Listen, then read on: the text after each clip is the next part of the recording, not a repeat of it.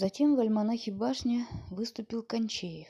Он начал с того, что привел картину бегства во время нашествия или землетрясения, когда спасающиеся уносят с собой все, что успевают схватить, причем непременно что-нибудь тащат с собой большое в раме портрет давно забытого родственника. Вот таким портретом, писал Кончеев, является для русской интеллигенции и образ Чернышевского, который был стихийно, но случайно унесен в эмиграцию вместе с другими более нужными вещами. И этим Кончеев объяснил изумление, вызванное появлением книги Федора Константиновича «Кто-то вдруг взял и отнял портрет». Далее, покончив раз и навсегда с соображениями идейного порядка и принявшись за рассмотрение книги как произведения искусства, Кончеев стал хвалить ее так, что, читая, Федор Константинович почувствовал, как вокруг его лица собирается некое горячее сияние, а по рукам бежит ртуть. Статья заканчивалась следующими словами. Увы, за рубежом вряд ли найдется и десяток людей, способных оценить огонь и прелесть этого сказочно остроумного сочинения, и я бы утверждал, что сейчас в России и одного ценителя не найдется, не доведись мне знать о существовании целых двух таких, одного живущего на петербургской стороне, другого где-то в далекой ссылке. Монархический орган восшествия посвятил жизни Чернышевского заметку – в которой указывалось, что всякий смысл и ценность разоблачения одного из идеологических дядек большевизма совершенно подрывается дешевым либеральничанием автора, всецело переходящего на сторону своего плачевного, но вредного героя, как только долготерпивый русский царь наконец ссылает его в места не столь отдаленные. И вообще, добавлял автор заметки Петр Левченко, Давным-давно пора бросить писать о каких-то там жестокостях царистского режима по отношению к никому не интересным светлым личностям. Красное масонство только обрадуется труду господина Годунова-Чердынцева. Прискорбно, что носитель такой фамилии занимается воспеванием общественных идеалов, давно обратившихся в грошовые идолы. В большевизанствующей газете «Пора» Это была та, которую берлинская газета неизменно называла рептилией. В статье о праздновании столетия годовщины рождения Чернышевского в конце говорилось так. В богоспасаемой нашей эмиграции тоже зашевелились. Некто Годунов-Чердынцев с армейской развязностью поспешил сбить книжонку, натаскав туда материала, откуда не попало, и выдав этот гнусный поклеп за жизнь Чернышевского. Какой-то пражский профессор поспешил найти эту работу талантливой и добросовестной, и все дружно подхватили. Написана она лихо и по своему внутреннему стилю ничем не отличается от васильевских передовиц о близком конце большевизма. Последнее было особенно мило в связи с тем, что в своей газете Васильев решительно воспротивился какому-либо упоминанию о книге Федора Константиновича, причем честно сказал ему – хотя тот ни о чем не спрашивал, что, не будь он с ним в добрых отношениях, поместил бы такую статью, после которой от автора жизни Чернышевского мокрого места не осталось бы. Словом, вокруг книги создалась хорошая грозовая атмосфера скандала, повысившая на нее спрос, и вместе с тем, несмотря на нападки, имя Годунова-Чердынцева сразу, как говорится, выдвинулось, и, поднявшись над пестрой бурей критических толков, утвердилась у всех на виду ярко и прочно. Но был один человек, мнение которого Федор Константинович узнать не мог. Александр Яковлевич Чернышевский умер незадолго до выхода книги. Когда однажды французского мыслителя Диланде на чьих-то похоронах спросили, почему он не обнажает головы, он отвечал, «Я жду, чтобы смерть начала первая». В этом есть метафизическая негалантность, но смерть большего и не стоит. Боязнь рождает благоговение, благоговение ставит жертвенник, его дым восходит к небу, там принимает образ крыл, и склоненная боязнь к нему обращает молитву. Религия имеет такое же отношение к загробному состоянию человека, какое имеет математика к его состоянию земному. То и другое только условия игры. Вера в Бога и вера в цифру – местная истина, истина места. Я знаю, что смерть сама по себе никак не связана с внежизненной областью, ибо дверь есть лишь выход из дома, а ее часть, а не части его окрестности, какой является дерево или холм. Выйдя как-нибудь нужно, но я отказываюсь видеть в двери больше, чем дыру, да то, что сделали столяр и плотник. Опять же, а, несчастная маршрутная мысль, с которой давно свыкся человеческий разум, жизнь в виде некоего пути. Есть глупая иллюзия. Мы никуда не идем, мы сидим дома. Загробное окружает нас всегда, а вовсе не лежит в конце какого-то путешествия. В земном доме вместо окна зеркало. Дверь до поры до времени затворена, но воздух входит сквозь щели. Наиболее доступный для наших домососедских чувств образ будущего постижения окрестности, долженствующий раскрыться нам по распаде тела, это освобождение духа из глазниц плоти и превращение наше – в одно свободное сплошное око, за раз видящее все стороны света или, иначе говоря, сверхчувственное прозрение мира при нашем внутреннем участии. Но все это только символы. Символы, которые становятся обузой для мысли в то мгновение, как она приглядится к ним. Нельзя ли как-нибудь понять проще, духовно удовлетворительнее, без помощи сего изящного Афея – как и без помощи популярных верований.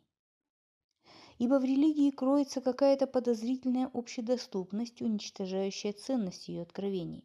Если в небесное царство входят нищие духом, представляю себе, как там весело. Достаточно их перевидел на земле. Кто еще составляет небесное население? Тьма кликуш, грязных монахов, много розовых близоруких душ протестантского, что ли, производства, Какая смертная скука. У, у меня высокая температура. Четвертый день. Я уже не могу читать. Странно, мне раньше казалось, что Яша всегда около меня, что я научился общению с призраками. А теперь, когда я, может быть, умираю, это вера в призраки мне кажется чем-то земным связанным с самым низким земным существованием, а вовсе не открытием Небесной Америки. Как-нибудь проще, как-нибудь проще, как-нибудь сразу. Одно усилие и все пойму. Искание Бога. Тоска всякого пса по хозяину. Дайте мне начальника, и я поклонюсь ему в огромные ноги. Все это земное. Отец, директор гимназии, ректор, хозяин предприятия, царь, бог. Цифры, цифры. Ужасно хочется найти самое-самое большое число, дабы все другие что-нибудь значили, куда-нибудь лезли. Нет, этим путем упираешься в ватные тупики, и все становится неинтересно. Конечно, я умираю. Эти клещи сзади, эта стальная боль совершенно понятны. Смерть берет за бока, подойдя сзади, а я ведь всю жизнь думала о смерти. А если жил, то жил всегда на полях этой книги, которую не умею прочесть. Кто это был? Давным-давно в Киеве. Как же его звали? Боже мой брал в библиотеке книгу на неизвестном ему языке, делал на ней пометки, оставлял лежать, чтобы гость думал, знает по-португальски, по-арамейски. Я сделал то же самое по-немецки. Счастье, горе, восклицательные знаки на полях. А контекст абсолютно неведом. Хорошее дело. Страшно больно покидать чрево жизни смертный ужас рождения. Рождающегося ребенка объемлют ужасы его матери по-французски. а контекст абсолютно неведом. Хорошее дело.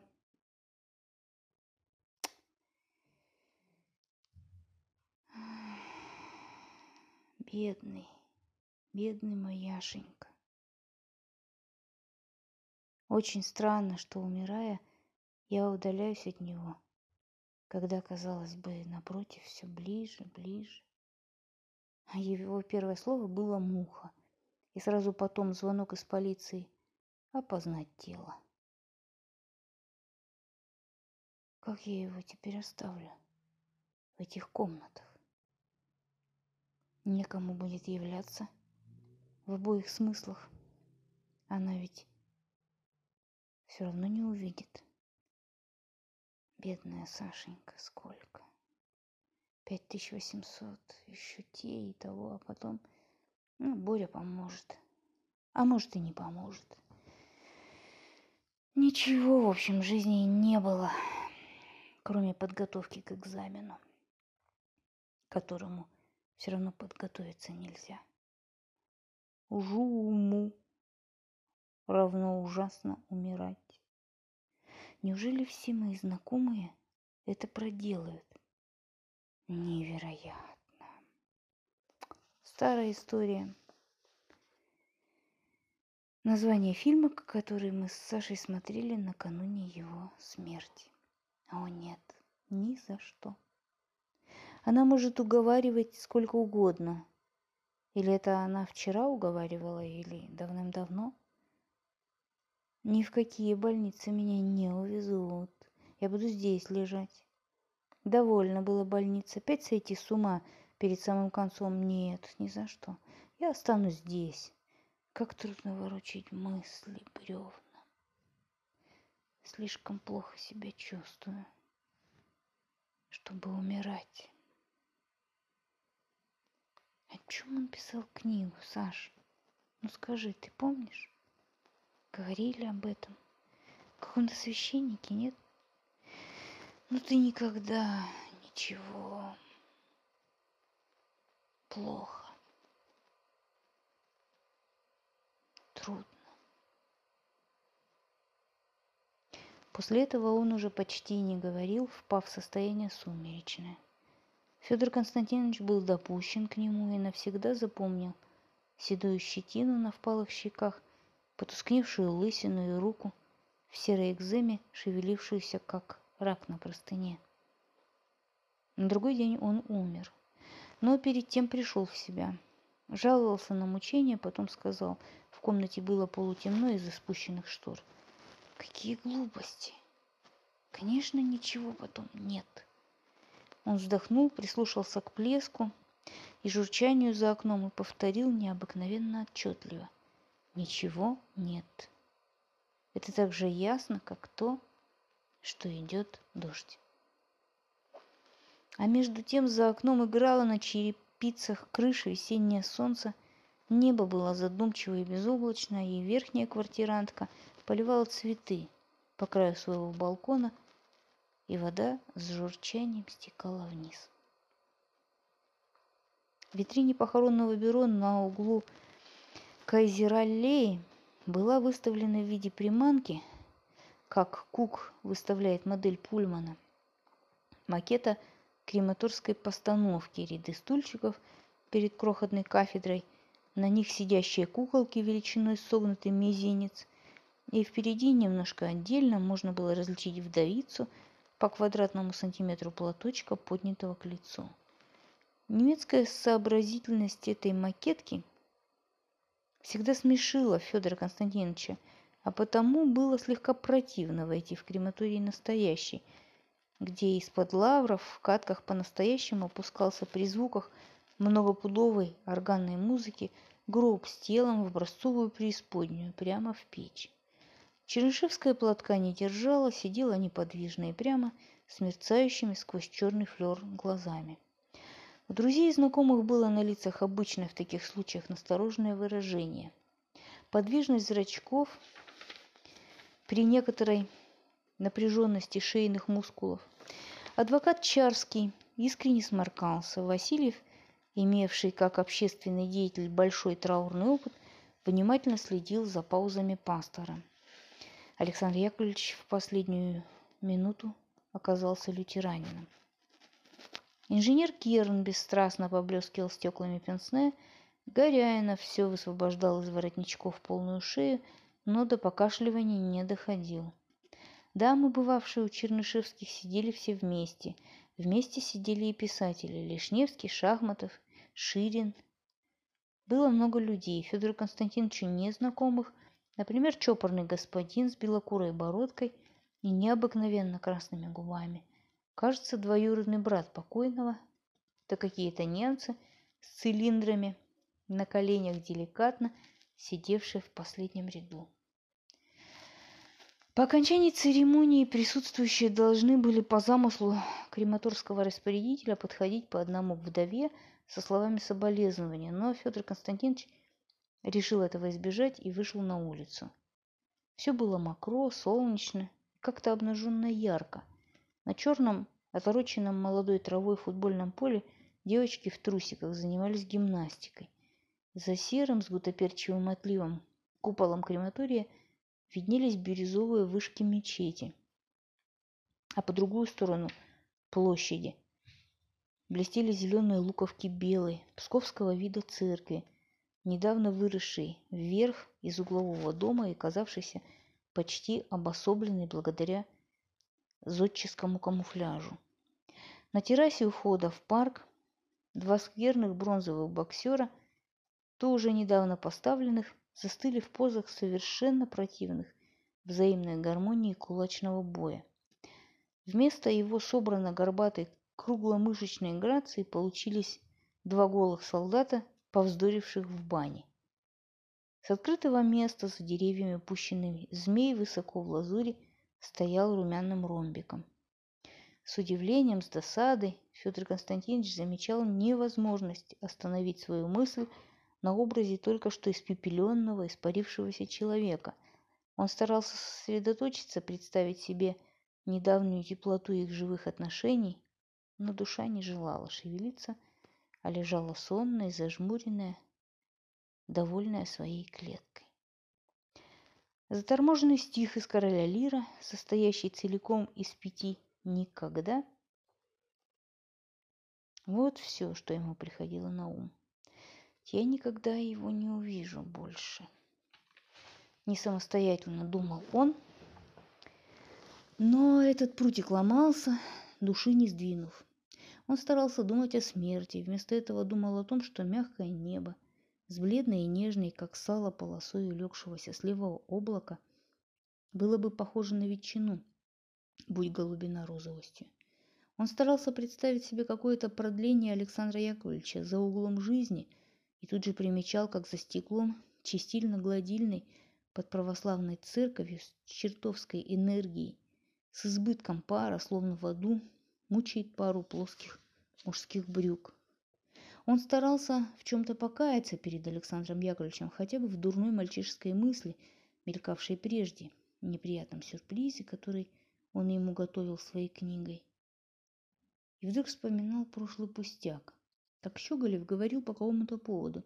Когда у меня умирают добрые знакомые, невольно думаю, что они там похлопочут о моей здешней судьбе.